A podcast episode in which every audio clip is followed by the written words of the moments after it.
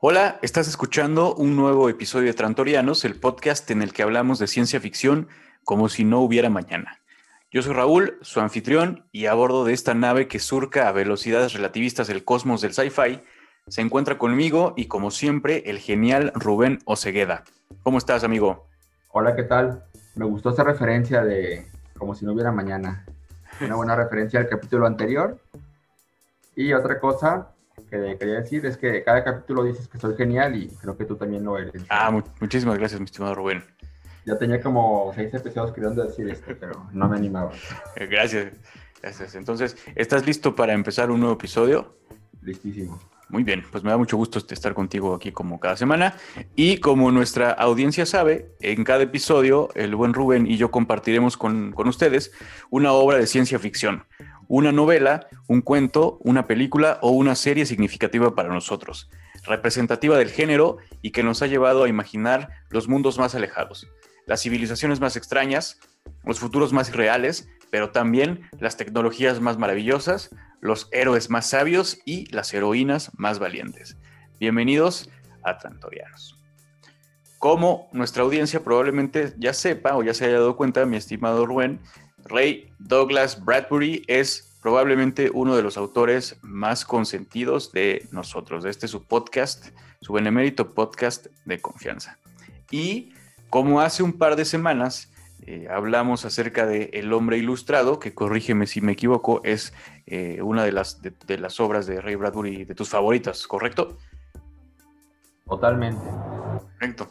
Pues como nos quedamos con ganas de seguir hablando del tema y compartiendo cuentos con nuestra audiencia, pues eh, sin más preámbulo, vamos a compartir con ustedes dos cuentos adicionales de El hombre ilustrado que a Rubén y a mí nos gustan mucho. O bueno, si hay un, eh, eh, un poco de preámbulo, porque yo tenía una pregunta que quería hacerte, mi estimado Rubén. A ver, dale. ¿Cuál es entre todas las compilaciones, las antologías de cuentos que has leído acerca, bueno, de Ray Bradbury, tu cuento favorito? Ah, caray, qué buena pregunta, ¿eh? Híjoles, hay un montón de recopilaciones, cada una con un montón de cuentos.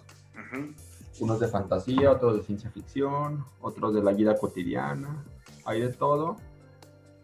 Pero creo. Creo que mi cuento favorito es El ruido de un trueno. Ok. Que aparece en Las Doradas Manzanas del Sol. Las Doradas Manzanas del Sol, que también es, el título del libro, Las Doradas Manzanas del Sol, y el cuento El ruido de un trueno. Eh, creo que es un cuento muy valorado. Ok. Muy, muy valorado por la influencia que tuvo en la cultura popular. Ok, perfecto. Es el pues. cuento este que aborda esto del efecto mariposa. Claro. ¿Qué pasaría si cambias algo infinitamente pequeño de hace millones de años cómo alteraría ese pequeño cambio y al parecer imperceptible en nuestra realidad actual, ¿no? Sí. Muy parodiado por los Simpsons. Correcto. Él está pensando. Y por otras eh, series y películas y demás, eh, ese cuento. Y, creo que es un cuento muy valorado además, porque lo he visto muchas veces en recopilaciones de cuentos de diferentes autores y creo que fue seleccionado como uno de los 100 mejores cuentos del siglo XX. Ya. Me gusta muchísimo. Ok, perfecto. Pero no es de este libro, es de, las manzanas del sol. Que también falta hablar de... Bueno, digo, Bradbury también ah, fue muy, prolífico, extremadamente, pero yo creo que cuando hablemos, porque vamos a hablar seguramente de, otras obras de Ray Bradbury, nos falta Las Doradas Manzanas del Sol y ahí a lo mejor lo comentamos. Y sí, totalmente de acuerdo contigo. Precisamente cuando estabas mencionándolo, pensé específicamente en, ese, de, en, en, ese episodio de la casita del horror de los Simpson además es genial. Sí, es, sí, es muy bueno. Muy bien. Ahora, otra pregunta, eh, hablando como ya del, de los, del todo, pues, del, total de las antologías. Si tuvieras que establecer un ranking entre Crónicas Marcianas, El Hombre Ilustrado, y las, o sea, solo son tres, y Las Doradas Manzanas del Sol, ¿cómo, lo, cómo los pondrías? ¿Quién sería oro, plata y bronce? Pues, creo que oro sería este libro, El Hombre Ilustrado. Me encanta. Eh, dos, creo que Crónicas. Y tres, Las Doradas Manzanas, que también son cuentos muy buenos, pero creo que son mejores los de esta. Es que hay un montón de recopilaciones. Hay otro que se llama Remedio para Melancólicos. Sí. También es buena. Y otra que es El País de Octubre. Que son cuentos como de terror. O cuentos, eh, bueno, no, de bueno, sí, de terror y un poco macabros, Ok. así como oscuros, también son muy buenos. Qué, qué bueno, lo hemos platicado en prácticamente todos los episodios en los que hemos hablado de Ray Bradbury, que realmente eh, mezcla de manera muy fácil, bueno, no fácil, sino muy recurrente y magistral, esa es la, la palabra yo creo, la ciencia ficción, obviamente, pero también eh, el terror, ¿no? O sea, ¿cuán- ¿cuántas veces no hemos Sí. dicho, es que este cuento o sea, es, nada, mm, es terrorífico por las implicaciones que tiene, ¿no? Sea... La fantasía también. Sí, la fantasía, por supuesto. Hablando, por ejemplo, del no- de la noche de, de- El árbol de las brujas, perdón, que todavía no hemos platicado, que yo espero algún día compartirlo contigo y con, con la audiencia de Trantoriano, mis piernas, Robert. Este, Y también, Raúl, eh, habías platicado en un podcast, eh, en un episodio, creo que de los primeros, sobre la relación que tenía Ray Bradbury con, con México. sí, una relación muy cercana. eh, de verdad, eh, hay un montón de referencias al país, a nuestro país México, en un montón de obras, tanto en cuentos como en novelas. Eh, casi diría, casi diría eh, que en una de cada tres, digamos, eh, libros aparece al menos alguna referencia a México. a México. Mencionas que siempre, específicamente a Guanajuato. Por- dice que él conoció las momias, ¿no? O sea, y Sí, que- le que- tocó, le tocó ver las momias, pero no las momias como las vemos hoy. O sea, si hoy Sí. eh, vas a Guanajuato, yo sí he ido un par de veces, pues hoy hay- un museo muy bonito, están las momias muy ordenadas, iluminadas, eh, hay un guía que te va explicando, ¿verdad? Está no tan terrorífico, está bastante familiar ya, pero cuando Ray Bradbury conoció el país, eh, pues el Museo Momias no existía y las momias estaban en otras condiciones muy diferentes a las que hoy podemos apreciar. Y eso lo espantó muchísimo y lo influenció. Sí, Tú sabes que para un buen escritor, cualquier cosa que te pasa eh, o que les pasa, pues, eh, puede ser una gran oportunidad para escribir una historia, correcto. ¿no? Sí. Entonces ahí está Ahí está. Guanajuato. Perfecto, mi estimado Rubén. Entonces, ahora sí, ¿te parece que comencemos? Bueno, que comiences tú, porque te iba a pedir que comenzaras tú, Compartiendo con la audiencia el cuento que seleccionaste de la antología de El hombre ilustrado. Sí, es la hora cero, que precisamente es el siguiente relato que, bueno, que continúa después del relato que elegí la semana pasada. La semana pasada elegí el de la ciudad Sí, y el siguiente relato en el orden de- del índice del libro es la hora cero. Eh, está- están seguidos, pues. Y los dos creo que son de un tono muy similar, pues un tono bastante sombrío, macabro, eh, terrorífico. correcto. Y aquí eh, Ray Bradbury se vale eh, de los niños como una figura, como un motor de la historia, un motor del cuento, un cuento de ciencia ficción y a la vez de terror, como decías ahorita hace ratito. La protagonista es una niña de nombre Mink. Es una niña de tan solo 7 años, que como todos los niños que se respeten, pues tienen a sus amiguitos con los que juegan y demás. Es un mundo obviamente futurista, como todas las historias de, este, de esta antología. No sabemos en qué año del futuro, pero sabemos que es el futuro, porque la humanidad está en un sorprendente momento de fraternidad y de paz mundial. Se acaban las guerras, los países se han desarmado y el mundo vive una pues milagrosa, inusitada fraternidad internacional. ¿Sí? Hay un hermoso equilibrio entre las fuerzas políticas de aquellos tiempos, una utopía. Una utopía, estaba pensando en eso precisamente, una utopía, lo, así lo, lo, lo podríamos definir, ¿no? Sí, sí, exactamente. Y bueno, en este contexto, pues resulta que hay un juego que está de moda entre los niños, que es un juego llamado La Invasión. Sí. un juego. ¿En qué consiste? No sabemos muy bien en qué consiste en un primer momento. Eh, solo sabemos que los niños pues traen cacerolas, cuchillos, tenedores, tubos de estufa.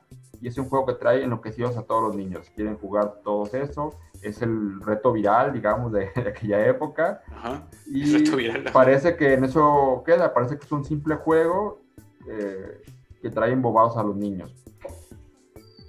Pero eh, pues los padres de esta niña de Mink empiezan como a sospechar, sobre todo la mamá, la señora Morris, empieza a ver como cosas raras que no le gustan, que, le llaman la atención, pues, ¿no? Eh, una de esas cosas es que la niña habla de un amiguito llamado Drill. Sí. Y dice que es un marciano. Eh, entendemos que la niña se refiere a él como marciano, pero que no necesariamente es de Marte, sino que es un, algún ente extraterrestre.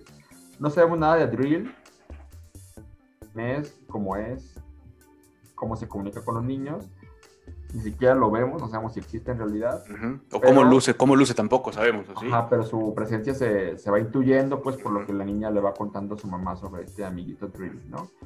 Eh, y bueno, eh, lo que llama la atención es que la niña habla de una invasión, de una invasión extraterrestre, y empieza como a platicarle así como apurada a su mamá, porque ahorita la niña quiere seguir jugando y la mamá le va sacando como las palabras a la fuerza. Eh, sí. Y la niña nada más escucha que la niña dice, no, pues sí, hay que, hay que sorprender al enemigo. Sí, es que vamos a recibir ayuda de los marcianos, extraterrestres. Y bueno, eh, lo que en un primer momento era una idea que eh, parece absurda o de risa, o que no tiene mucha importancia, eh, poco a poco como que la va teniendo. Va cobrando sentido lo que la señora Morris va, va escuchando y va viendo y va ya concluyendo de este juego, de la invasión.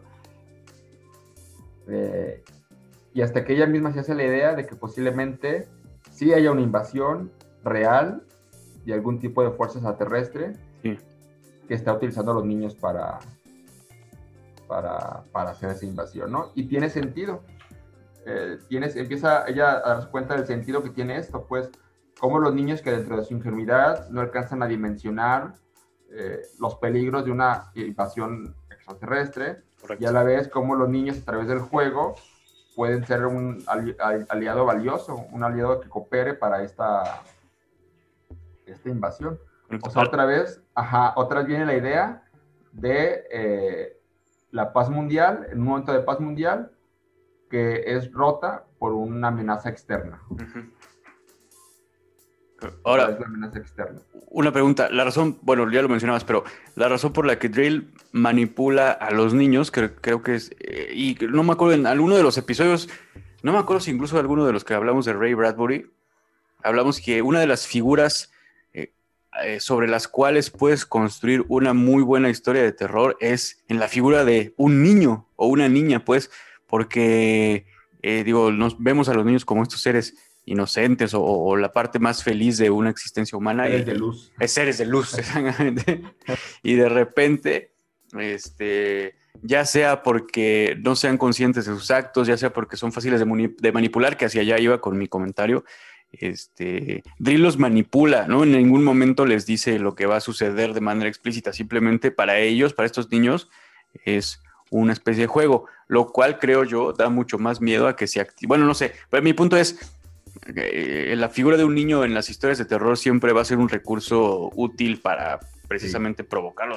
¡Ay, qué miedo! No, tenemos ejemplos en el cine, en la literatura, en todos lados, las niñas del, del, del, del resplandor, este, la misma niña del exorcista, ¿no? Como Regan McNeil va siendo corrompida por este demonio Pazuzu, que además se aprovecha de ella, básicamente la manipula, porque obviamente viene de un hogar roto con un divorcio, ¿no? En los 70s, etcétera. Su papá no está. Bueno, en fin, o sea, la figura de mi punto es la figura de un niño o una niña dentro de la literatura o del género de terror, cualquiera que sea su manifestación, da para muchísimo, muchísimos temas, que obviamente Bradbury aquí lo, lo, lo, maneja de una manera, este, pues, magistral, ¿no? Yo digo, yo creo, pues, o sea, no, no, no en vano escogiste este cuento, digo, supongo que a ti te gusta mucho.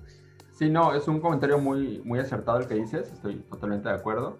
Ray Bradbury tiene otra historia, eh, otro libro, que es, bueno, aquí se tradujo como La Feria de las Tinieblas, eh, y que también toma a, los niños, los protagonistas son niños, eh, sobre una feria que llega a la ciudad, eh, el Greentown, y, y, es una feria amenazante, pues, ¿no? Con, eh, es una novela también de terror bastante, y, y aunque los protagonistas sean niños, es una historia, un lenguaje bastante adulto, pues.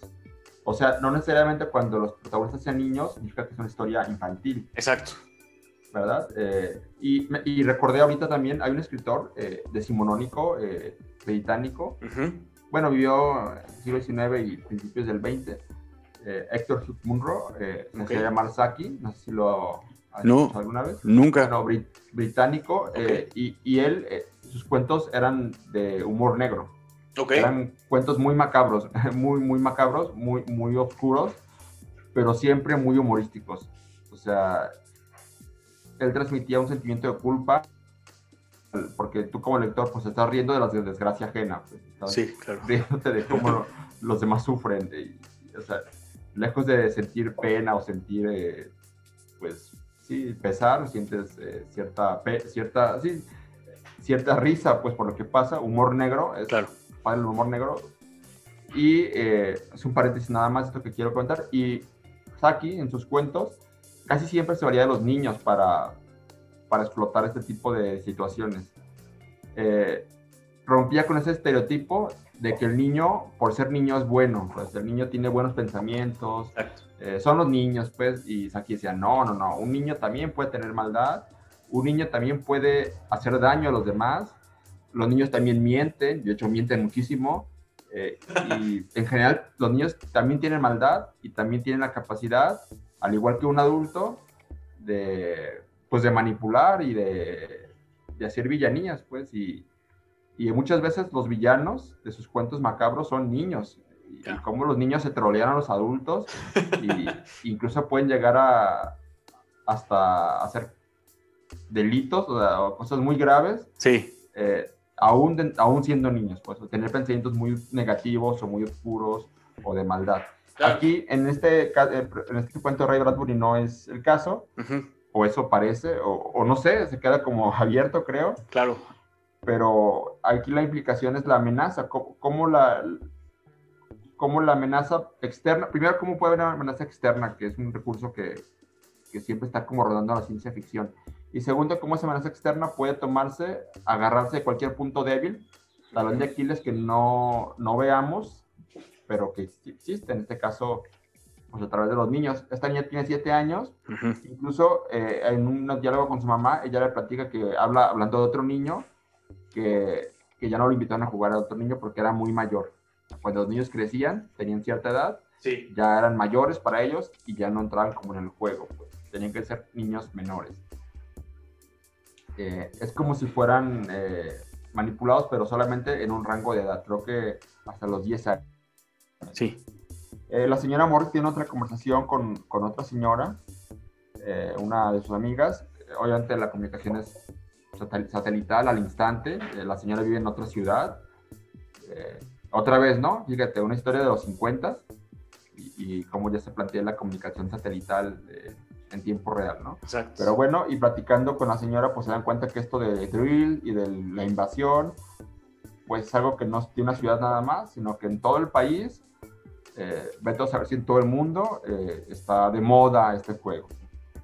Al final, pues poco a poco el lector y, la señora Morris vamos aterrándonos, dándonos cuenta que pues el juego no tiene nada y que es realmente una amenaza, una amenaza. Ya cuando la señora Morris escucha una explosión, este, es demasiado tarde, ¿no? Se encierra en un altillo, una especie de, iba a decir de sótano, pero no, es como una especie de, de cuarto en la, en la azotea, digamos, Uh -huh. este, junto con su esposo que va llegando, lo, medio lo avisa, eh, lo obliga a subir, se encierran, eh, esconde las llaves para no ser eh, atacados, no saben a qué tipo de peligro estén expuestos. Sí. ¿sí? Eh, es más, no sabemos nada, hasta casi vemos todo desde el punto de vista de la señora Morris, Morris, perdón, y, y así como ella no sabe qué está pasando, el lector tampoco sabe del todo lo que está pasando. Eh, es un recurso que sorprende bastante, pues que causa mucha expectación y, el final es totalmente abierto, totalmente. Eh, se escuchan unos ruidos afuera del cuartito y cuando, cuando la puerta se abre, ve justamente a, a su hija, a mí, con unas figuras que están atrás de ella, entiéndase extraterrestres que quién sabe con qué intenciones vengan. Vengan. Eh, y ahí termina, termina la historia. Eh, con la imagen, con esa, como decía la semana pasada o antepasada, eh, esas esa poesía visual, ¿no? Esa imagen construida por medio de las letras que logra visualizar eh, una situación límite. En este caso dice pisadas, un ligero sonido, la cerradura se fundió, la puerta se abrió, Ming espió el interior del altillo, el altillo entendido como este cuartito, ¿no? Unas sombras altas y azules se alzaban detrás de ella. Cucú, dijo Ming. Fin. Y creo que el hecho de que quede totalmente abierto el cuento eh, hace que sea aún más tenebroso, más, más macabro. Claro. Y, imaginación. Exactamente, porque te, permite, o permite a, los lectores em, precisamente imaginar qué es lo que está pasando. Que, digo que además, obviamente va sentando las pausas, dando ciertas líneas a través de lo que va construyendo, a través de este personaje de Drill, de la niña, de la señora Morris, sobre qué es lo que posiblemente vaya a pasar. Eh, pues sí, un gran cuento. O sea, digo, todos los del hombre ilustrado, o en general, digo, yo hasta la fecha, tú eres mucho más experto en Ray Bradbury que yo, mi estimado Robert, pero yo no he leído ningún cuento de Ray Bradbury que diga, que me haga decir, no, o sea, todos son buenos, pues, ese es mi punto, ¿no? O sea, todos son, hay unos que son magistrales, hay unos que, o sea, que se convierten en tus favoritos, en los favoritos de sus lectores, eh, pero todos tienen una calidad. En el, en el caso específico de la hora cero, es uno muy bueno, o sea, muy, muy, muy bueno. Eh, bueno, desde el punto de vista, como mencionabas, del terror. Este, híjole, no sé qué más decirte. O sea, es, que, tenía Red la habilidad de, narrar. Era un extraordinario narrador y poeta también. Entonces, eh, cualquier cosa que cuente, por más, incluso por más cotidiana, o irrelevante, entre comillas, que cuente, su solo estilo poético narrativo lo hace trascendente. Yo platicaba sobre este libro donde habla de un verano en 1928 en un pueblo imaginario llamado Greentown y, y vamos, o sea, en, ese libro como en otros, otros más, Ray Bradbury incluso puede estar narrando eh, cómo una persona corta el césped y en esa narración de cómo una persona corta el césped, algo tan cotidiano, hay algo de mágico en su narración. Y aparte tenía una gran imaginación, sí. la otra. Porque hay, hay historias de otros escritores eh, que también tienen una gran imaginación, eran capaces de imaginar cosas muy impresionantes, pero a lo mejor la ejecución no era tan magistral creo que Ray Bradbury tiene, tiene ambas, sobre todo en este de, de, libros que son Crónicas, El hombre ilustrado y El país de octubre, creo que son tres libros donde ningún cuento desmerece. Hay otros donde pues parece que, que Bradbury está experimentando más, como que no se lo toma tan en serio, bueno, Ray Bradbury, Bradbury lo que quiera. Exacto. Pero aún esos libros son, son interesantes, pero este, a, ver si no te pasa como te pasó con Isaac Asimov, de que leíste primero la última pregunta, este, wow, sí. magia, qué, qué, gran historia. Y las demás historias también son muy buenas, las novelas son muy buenas, pero bueno, después de leer la última pregunta, pues... Ya dices, es como tomar agua después de tomarte una Coca-Cola. Está buena el agua, pero pues después de la cerveza como que no sabe tan buena. Entonces, a ver si no te pasa lo mismo con Ray Bradbury. Pues te leíste Fahrenheit 451, El Hombre Ilustrado, Crónicas, El Árbol de las Drugas, que también es muy bueno. Este, y luego este, las demás historias. Pero bueno, en parte qué bueno porque hay personas que a lo mejor empiezan por otras historias y dicen, no, no está tan bueno. Y ya no leen lo que, en lo que destacó más. Es que son muchos libros, son no, no sé cuántos libros. No tantos como Asimov, Obviamente nadie escribía tanto como Asimov, pero sí son un, montón de, libros. Y pasaba lo mismo que con Asimov. Eh, son tantos relatos que eh, depende cómo los combines, sale un libro diferente. Pues, o sea, ¿sabes? O sea, puedes tomar cuatro o cinco relatos de uno de un lado del otro, los juntas y es otro libro, aunque sea el mismo relato que ya está en otras publicaciones. Sí. Este, incluso algunas que salieron en la revista Playboy, por ejemplo, algunas crónicas Ah. marcianas, Sí lo mencionaste precisamente cuando hablamos de Crónicas en la Marcianas. revista Playboy y en otras, ¿eh? no solamente en esa, en otras Sí. revistas. Ya. Interesantes. Dos, dos temas que tocaste muy interesantes, mi estimado Rubén. El primero es el que mencionaste que, por ejemplo, Ray Bradbury eh, aterriza cualquier premisa, cualquier premisa sobre la que empieza a elaborar sus cuentos, la elabora con cierta maestría. No es lo que decíamos. No hay eh, un cuento hasta la fecha que ninguno de los dos hayamos leído. Bueno, tú más, has leído más, que diga, ay, no, está aburrido o qué manera tan chafa de abordarlo.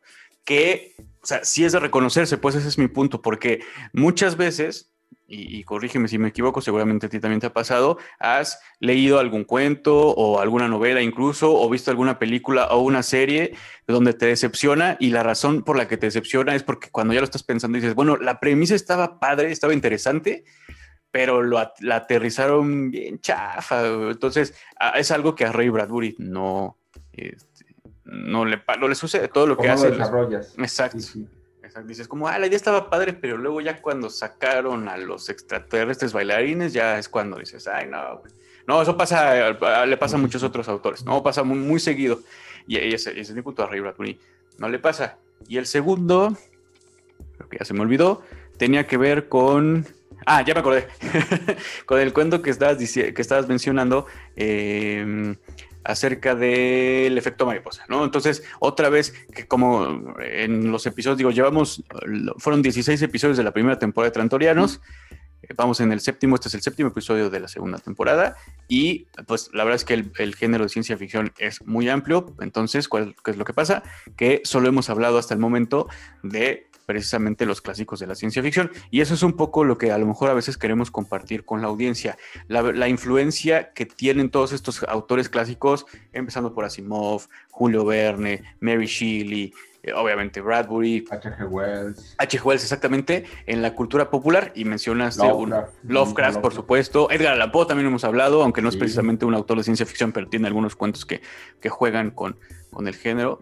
Pero en realidad la, la- la- influencia que han ejercido todos estos autores, y de seguramente de los que seguiremos hablando en este podcast, sobre la, cultura popular, es, o la cultura en general, sobre la literatura, el cine, el arte, eh, es eh, pues es, es, es no, sé no sé qué palabra usar, estaba pensando en indestru- indestructible, estaba pensando también en omnipresente, o sea, eh, por eso creo que es la importancia de, de- de todos estos autores, ¿no? De conocerlos, nada más para saber de dónde salió la idea de la máquina del tiempo, de dónde salió la idea de, eh, de, los, de los cohetes espaciales, de los robots, de los zombies, de lo que sea. Entonces, este, Ray Los Bradbury... capítulos de los Simpsons y de Futurama. Exacto, exacto, por supuesto, claro. Sí, sí, sí. ¿no? Que además, este, los Simpsons, los Simpson y Futurama, claro, son, este, son, son ilustraciones, son ejemplos de, de la cultura popular contemporánea y están basados completamente en, en obras Oye, más. como, el, como el capítulo de los Simpsons de Hamlet.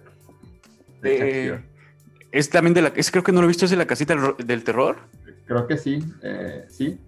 Sí, seguramente.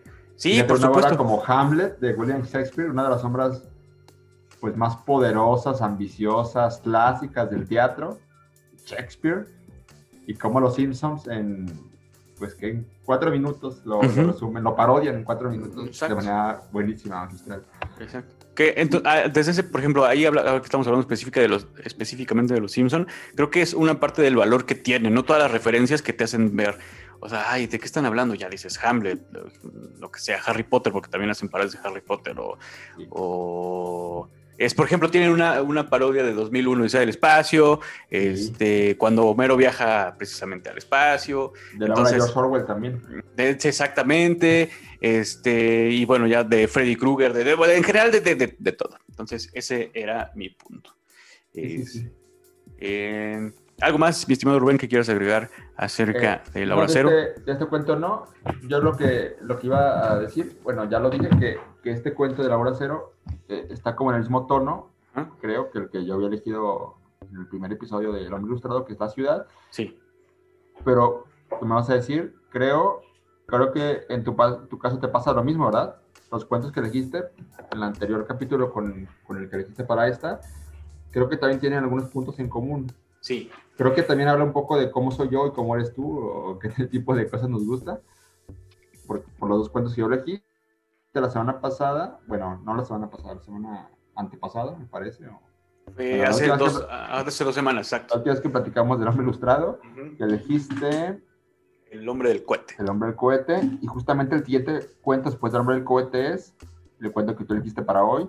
Y que también creo, a ver, tú dime, creo que son cuentos mmm, parecidos. Eh, yo diría que son cuentos los dos bastante melancólicos, nostálgicos, pero no sé, a ver, tú dime. Sí, creo que sí, eh, tienes toda la razón y creo que también refleja un poco acerca de las personalidades de cada uno de nosotros. Uno, sí, El hombre del cohete, en la antología del hombre ilustrado, El hombre del cohete y La última noche del mundo, que es el cuento que yo seleccioné para compartir este, en este episodio, van consecutivos. La última noche del, del mundo le sigue al hombre del cohete. Dos, otra cosa también que tienen en común es que la premisa principal está basada en las relaciones de familia, las relaciones familiares. Sí, es cierto. Esas son dos cosas. Y tres, como bien dices, eh, obviamente desde una perspectiva o desde un enfoque o una lente medio melancólica por lo que, por lo que viven estas familias em, en cada una de sus situaciones. Entonces... Me recordó la familia Pérez de Ahora tenemos vino y otros cuentos. correcto, un poco. ¿no? Eso es, otra de las influencias que tiene Ray Bradbury sobre autores contemporáneos. Ah. Así es. Entonces, Por cierto, el autor es Raúl, ¿eh? para que no ah, sí, eso es, exactamente, pero a la audiencia, el autor de Ahora tenemos vino y otros cuentos soy yo, que ya platicaremos en algún punto de, la antología. Entonces, mientras tanto, pues, ¿te parece si les comparto sobre la última noche del mundo? Dale, dale. Es un cuento corto en realidad. Yo creo que, bueno, la edición que tengo eh, son seis o siete páginas a lo sumo. Como les decía, eh, le sigue al hombre del cohete. La premisa, como también les mencionaba, les mencionaba hace ratito mi estimado Rubén, está basada fuertemente en las relaciones de familia. Eh, en este caso, de la última noche del mundo, básicamente se trata. son cuatro páginas exactas. Cuatro páginas exactas. ¿Sí? Literal, sí, correcto. De hecho, menos de cuatro, porque está la última como la mitad. Cuatro, tres hojas y media más o menos. Sí, es un, es un cuento extremadamente breve, un cuento corto. Entonces, eh, se trata de una de la interacción de la comunicación o la plática, por llamarlo de alguna manera, que tiene un matrimonio de esposos eh, sobre precisamente la última noche del mundo. Comienza con una pregunta abierta que eh, pues, capta la atención de, de, los lectores inmediatamente. Que dice, ¿qué harías si supieras que esta es la última noche del mundo? Y, la esposa le contesta, ¿qué haría? ¿Lo dices en serio? Y entonces se empiezan a platicar acerca de, precisamente eso. Pero... ¿Qué pasaría? El, que pasaría. pasaría. El que pasaría, sí, exactamente. Ahora, hay algo que sucede dentro de este mundo posible y es que eh, tanto el esposo como los vecinos, como mucha gente entre los conocidos o la sociedad en la que viven este matrimonio, han soñado recientemente, muy recientemente, que el mundo va a terminar. Eh, Bradbury no explica por qué o cómo, eh, simplemente lo que explica es que en general la sociedad ya sabe que el mundo va a terminar y sobre ello empiezan a, construir esta conversación este, las dudas que tienen acerca de su vida, de su vida como matrimonio, de su vida como personas. Por ejemplo, aquí hay un pasaje que a mí se me hace muy, muy, eh, muy poderoso. Dice, ¿merecemos esto? Hablando del fin del mundo, ¿merecemos esto? Le preguntó a la mujer. No se trata de merecerlo o no, es así simplemente. Tú misma no has tratado de negarlo. ¿Por qué? ¿No? Esa es una. Este, más, más, más adelante, mientras se va desarrollando esta conversación, la esposa vuelve a preguntar, pues no hemos, sido, no hemos sido tan malos, ¿no es cierto?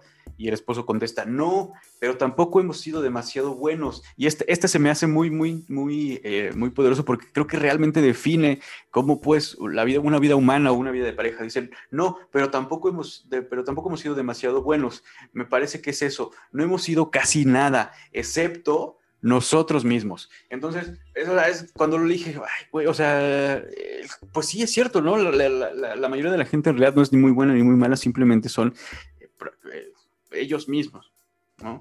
Este, otra cosa que, u otra de las, este, de los diálogos que tienen, porque básicamente es un cuento que es el 90% o, más del 95% del cuento de estas, de estas tres páginas y medias es diálogo. Eh, dice el esposo, esta me dio risa, un poco de risa nostálgica, porque dice, me, imagino que hoy, por primera vez en la historia del mundo, todos saben qué van a hacer de noche. obviamente porque ya se va a acabar el mundo, ¿no? Entonces, eh, pues es, eso, es un, es un, cuento extremadamente cortito y, ya, luego voy, voy, a leer el final porque creo que es la mejor manera de, de decir. Dice, la mujer también se rió.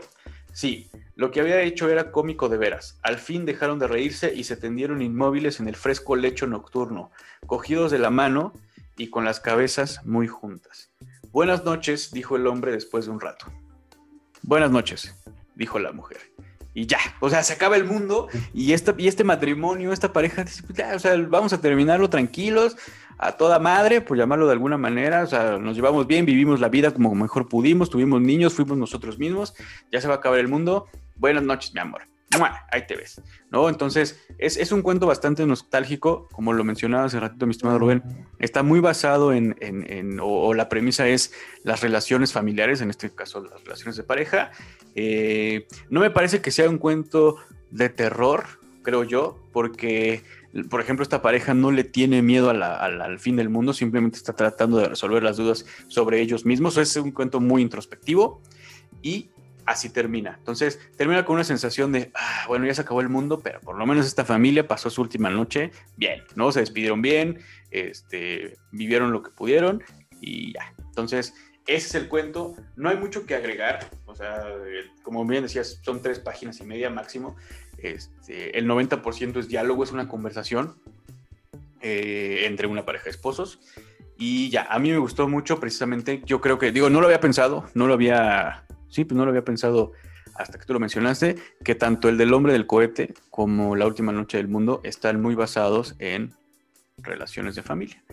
Este, no se me hace un cuento de terror, como te decía, al contrario, se me hace un cuento como, como entre todo el mar de, este, de, la, de la hora cero, de la ciudad, de, de, pues del, de incluso de la misma premisa del hombre ilustrado, que técnicamente es un asesino. Este, es una especie de oasis en el punto de vista, desde el punto de vista de que eh, cuando lo lees, yo, bueno, yo cuando lo leí dije, ah, esta familia, sí, ¿no? O sea, como que... Y es un cuento muy reflexivo. Exacto. Pero fíjate que los personajes, eh, que creo que ni siquiera les da un nombre, ¿verdad? El hombre y la mujer. Aparte es impersonal, cualquiera podría ser ese hombre, cualquiera podría ser esa mujer. Exacto. lo que da a entender creo que es que ellos dos reflejan a ellos mismos, a esa familia, sino a la humanidad. La humanidad en general es la actitud que toma. Pero creo que en la historia eh, me da la impresión de que los personajes saben que el mundo va a tener esa noche y a la vez no lo saben. O sea, no tienen la certeza de que realmente vaya a ser la última noche eh, y tampoco tienen la certeza de que no la vaya a ser. Eh, y creo que la actitud eh, de lavar los platos incluso. Exacto, una, una, vida rutinaria y de dormir, decir buenas noches, creo que es como un estar en paz consigo mismo y con la otra persona. Correcto. Pase lo que pase, pues más allá de que el mundo sí se acabe esa noche o de que no se acabe esa noche, porque no sabemos después qué pasa. Exacto. Otra cosa que, que hace Bradbury, pues que no, que deja al final abierta, como en el caso de la hora cero, para que sea el lector quien reconstruye todo. Eh, eh, es como estar, eso, estar en paz uno con otro, eh, más allá de lo que pase con el mundo, más allá de las certezas o o, al revés, las incertidumbres sobre, sobre la realidad, sobre el futuro, sobre los peligros externos, y creo que demuestra un poco o mucho la fragilidad del, del ser humano. a fin de cuentas, la conversación que leí hace ratito, a fin de cuentas, pues que no somos buenos ni malos, simplemente somos, este, y de que somos, a fin de cuentas, insignificantes en, esta, en este mundo, en este universo, en esta, en esta devenir del tiempo, pues realmente no somos nada. Pues, exacto, no somos nada, exacto. Y, o sea, solo hay que disfrutar, pues, el tiempo que tienes, las personas que tienes. Ese es el mensaje que yo obtengo de, de este. Pues, sea, sean tus, tu, esposa, tu esposo, tus hermanos, tu familia. Es exactamente, y creo que mencionaste algo muy importante, pues disfruta, güey, de todas maneras, o sea, no sabes si el mundo sí se va a acabar mañana o no, ¿no? O sea, es eh, eso un poco. Fíjate que eh, elaborando un poco más, y ya que hemos hablado de la influencia de Bradbury, no, digo, no, no sé si, si, si Bradbury, si, si, esta historia haya ejercido influencia. ¿Cómo se dice? ¿Influir o influenciar? porque para no regarla siempre digo ejercido influencia. Ya sé. no regar, bueno, bueno, eh, ejerció influencia. Influenció. influenció. Ok, influenció. Eh, no, no sé, pero hay una película. Hay, hay, dos películas, solo he visto el remake de los noventas, eh, de una película que se llama precisamente eh, on the Beach, en la playa se llama. La, yo vi la versión noventera que la pasaban en el canal Hallmark cuando yo era niño. La original es de los 50, va a ser una novela escrita también a principios, creo que los 50, en el 1950 y tantos, después, de, después del, del hombre ilustrado. Pero la premisa está sencilla, es, eh, hay, una, es, hay una guerra nuclear eh, una guerra mundial nuclear y a todo el mundo, o sea, literalmente a todos los seres humanos se están empezando a morir por envenenamiento por radiación. El único, el único país que todavía ejerce funciones, es decir, desde un punto de vista de que todavía tiene territorio, población y gobierno, como nos enseñan en la clase de civismo, es Australia. ¿Por qué? Porque la contaminación radiactiva, la nube radiactiva, que así le llaman, no ha llegado hasta, ese punto. Entonces ahí todavía existen familias, gobierno, eh, lo que sea. Entonces, bueno, para no hacerles el cuento largo, así termina, de una manera muy parecida termina la película, pero ahí sí hay certeza. ¿Por qué? Porque ya empiezan a haber casos de envenenamiento por radiación en, la costa norte de Australia y empieza a viajar hacia el, sur. Me parece que este, sucede en, soy muy malo para la geografía, pero creo que en Melbourne, bueno, una ciudad que esté en el sureste de Australia, la última que se va a morir, ¿no? Este, porque es la última a la que va a llegar la nube radioactiva. Y entonces, este otra cosa que hace este gobierno, que todavía existe, el gobierno australiano, es repartir pastillas y, e inyecciones como de suicidio para sus ciudadanos, como diciéndoles, pues mira, si ya no te quieres aguantar a que te dé el envenenamiento por radiación y te vomites y se te caiga la piel y todo, pues, tómate estas pastillitas, tú y tu esposa, tú, y tu esposo y tus hijos y tus perros también los picas con esta inyección y se pueden morir todos bien tranquilos. Es como quedarse dormido. Y así termina uno de los, de los arcos de, de la película.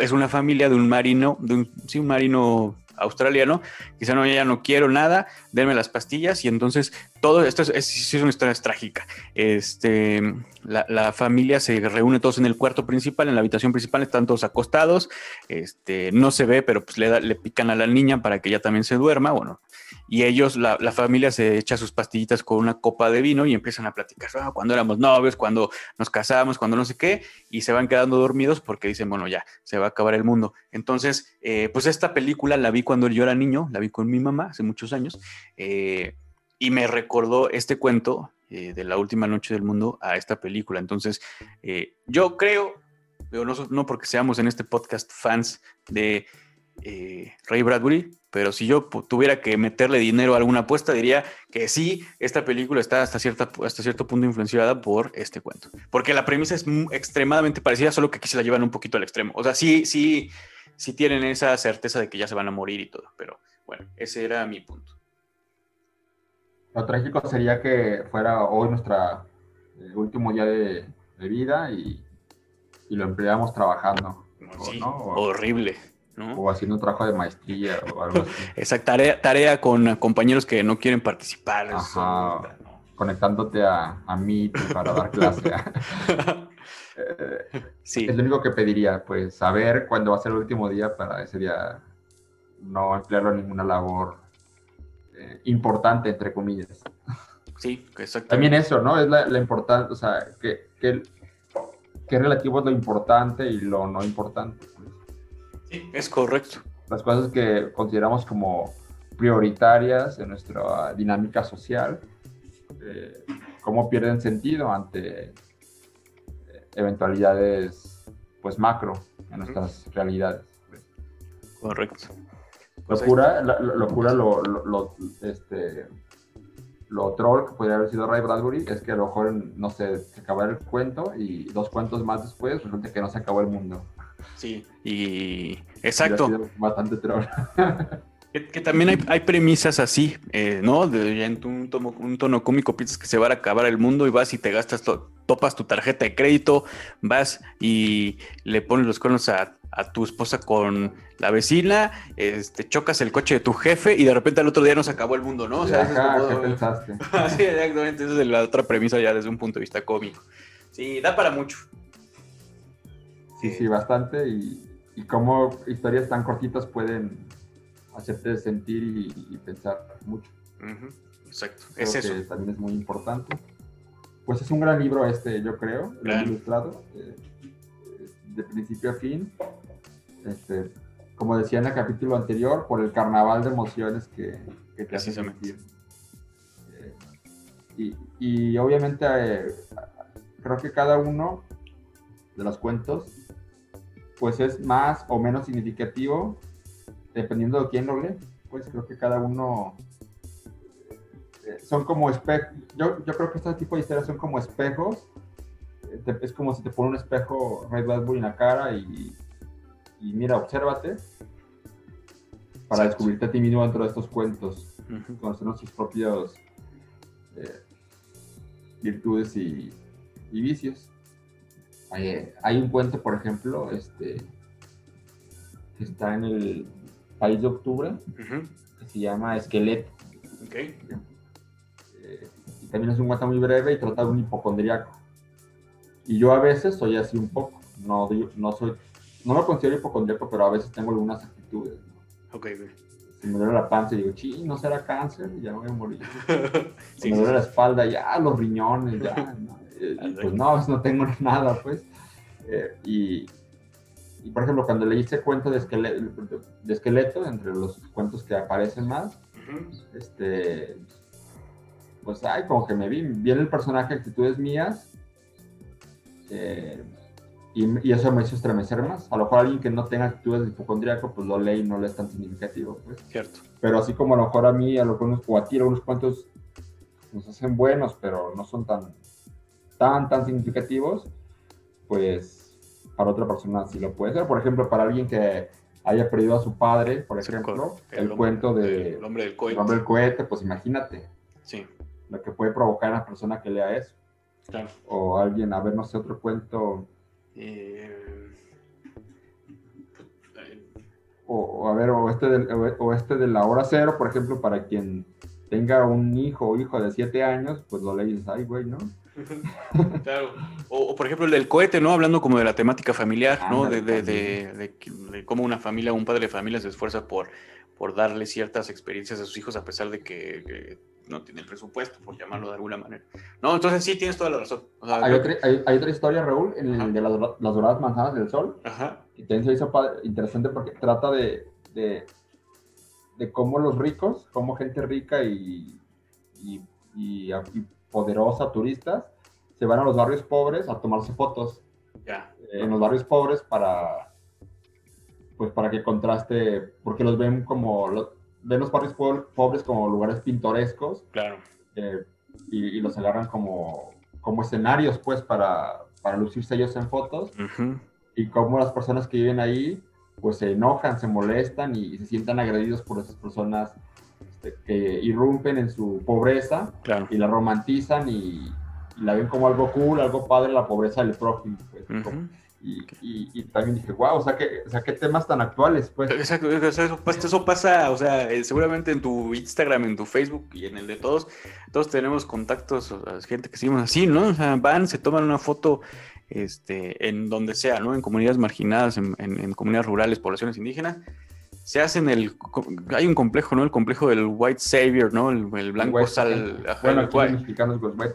Ujú, White Chickens, el blanco salvador, y se va, ¿no? O sea, que de verdad lo que estabas escribiendo es un, es un cuento de las doradas manzanas del sol. ¿En qué, en qué año se publicó? ¿No, no, no pudo haber pasado de los 60, 70? No, no creo, sí, es una época, mm, sí, 50, 60, no sé, no, no tengo en la mano el dato, pero sí. Y parece que estás escribiendo algo que vivimos hoy.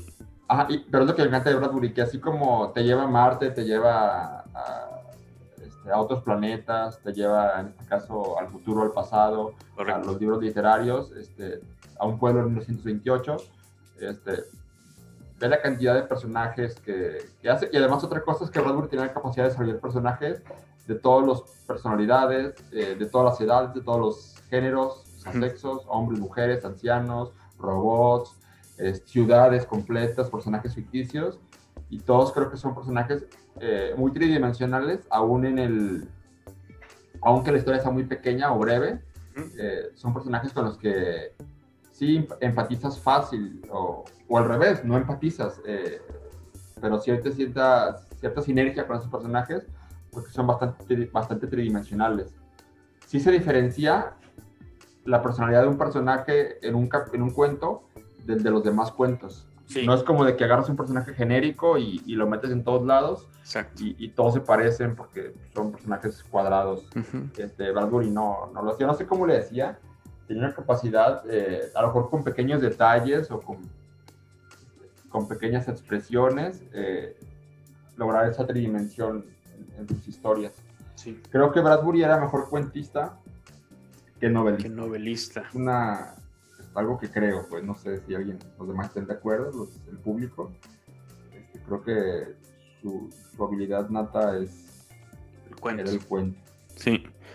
Creo que es, bueno, yo también yo estoy de acuerdo contigo, mi estimado Rubén. Además, creo que tienes razón en lo que dices. A pesar de que los cuentos sean extremadamente, o muchos de ellos sean muy breves, eh, pues sí, los personajes son tridimensionales. Ni el bueno es muy bueno ni el malo es muy malo, sino más bien los protagonistas y los antagonistas tienen un punto de razón, tienen pasiones, tienen miedos, tienen virtudes. Y aunque sean tres o cuatro páginas, eh, las alcanzas a conocer, o más bien, más bien Ray Bradbury te las alcanza a describir, que, lo cual lo hace eh, un cuentista excelente. Sí, totalmente de acuerdo contigo. pues ahí está. Otros dos cuentos del hombre ilustrado. Eh, y pues nada. Ya disponible en todos lados. Sí. Ya no van a subir lo que yo para buscar este libro. Y lo tienen que pedir ya de ningún lado, ya en cualquier parte se encuentra. Es parte de las ventajas de que los, los autores cumplan eh, aniversarios o centenarios de. O ya sea de nacidos o de muertos o algo, pero cumplen 100 años de lo que sea y ya todo el mundo reedita sus obras que, precisamente hablando, hace poco se cumplió, creo que el sábado, no me acuerdo, el aniversario luctuoso de Mary Shelley. Entonces, por ahí también ah, vi que muchas redes sociales de las que sigo le hicieron un homenaje, lo cual estuvo muy bien. Pero tienes toda la razón. Es, lo, es la ventaja de, los, de los aniversarios luctuosos de nacimiento, que cada vez las obras. Eh, bueno, Frankenstein, afortunadamente, este, sí es, un, es su universal, ¿no? O sea, no, no solo es un, un icono de la ciencia ficción, sino de la literatura universal. Entonces, está súper consagrado. Sí, es muy fácil de encontrar, afortunadamente. Quizás cuando Cyrano de Bergerac cumpla mil años en el siglo, por ahí, no sé, mil años de muerto, eh, reediten todas sus obras. Ojalá. Fíjate que... Porque ya ha pasado cuánto tiempo, 500, no sé, años, más de 500 años y... Sí. O casi 500 años y, pues no está tan editado. ojalá. Fue ahí, bueno, que es la Inquisición, mi estimado Rubén, ya ves que yo creo que sí. La Inquisición no se hubiera inmiscuido, ya estaríamos ahorita colonizando otras galaxias. Pero bueno, ya es otro tema. Ese. Este, ¿Algo más que quieras añadir, mi estimado Rubén? No, pues nada, que nos, eh, que nos escriban. Yo sé que hay muchas personas, estoy seguro que, que sí nos escuchan, pero no nos ponen nada. Pues que nos escriban algo también para saber que sí nos escuchan y que nos pongan qué opinan, y qué podemos mejorar. Sí, o qué libros o qué, o qué temas gustaría que trataran. Sí, y por qué no, a lo mejor este, algún día platicar con nosotros, literal, en un episodio de podcast. Sí, claro, la conversación. buena idea, ¿no crees? Sí, la, la conversación está abierta en redes sociales, también tener invitados aquí nos encantaría. Como dices, hay, hay mucha gente que nos escucha afortunadamente. En México, es decir, en nuestros principales escuchas están en México, Estados Unidos y España. También nos escuchan en otros países de América Latina y Europa. Este, afortunadamente, entonces les mandamos un saludo a todos nuestros escuchas. Este, y pues participen, ya tenemos por ahí personas que nos dejan comentarios. Sí, sí, sí, lo he visto. Siéntanse con la confianza, hacemos este programa para ustedes. Y gratis. Y gratis, además, no cobramos como otros. Ah, no es cierto, no, sí, no cobramos, lo hacemos por gusto, pues. Entonces, pues eso, mi estimado Rubén, el hombre ilustrado. Y no los compromete a comprar tu libro tampoco. Sí, exactamente, no, aquí no hay sin compromiso. Este, pues muy bien. Pues muy bien, muchas gracias como siempre, mi estimado Rubén, por este tiempo. Es un placer platicar contigo estos temas, sobre todo cuando es de Ray Bradbury, eh, que conoces un buen, bueno, en general conoces un buen de ciencia ficción, pero de Ray Bradbury es experto. Entonces es un placer platicar contigo, eh, con la audiencia, y nos vemos la próxima semana para otro episodio de Trantorianos. Hasta luego. Hasta luego. Bye.